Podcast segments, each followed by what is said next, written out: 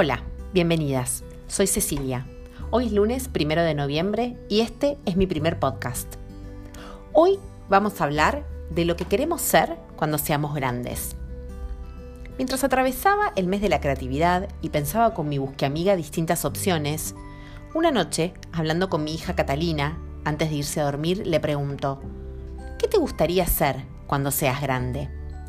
Me contesta sus diferentes opciones y me explica qué le gusta más de cada una y al finalizar me mira y me dice, ¿y vos, mamá? ¿Qué querés ser cuando seas grande? La pregunta honestamente me causó gracia y le dije, yo ya soy grande. Sabés que trabajo en recursos humanos y bla, bla, bla, bla. No, no, pero igual, ¿qué querés ser cuando seas más grande? Me quedé pensando en su pregunta, en su mirada, en mi generación, que elegí una carrera y estaba destinada a hacer eso por el resto de sus días. Y en la generación de ella, que elige, que arriesga, que cuestiona y que sin dudas es mucho más libre. Me preguntaba cuándo perdemos la capacidad de elegir. ¿En qué momento ponemos el piloto automático y no hay vuelta atrás? ¿Cuántas veces nos preguntamos qué queremos ser? ¿Cuántas veces nos animamos a cuestionar nuestra profesión? Nuestro rumbo laboral y personal. Aquello que elegí a los 20 tal vez no es lo que quiero ser a los 40.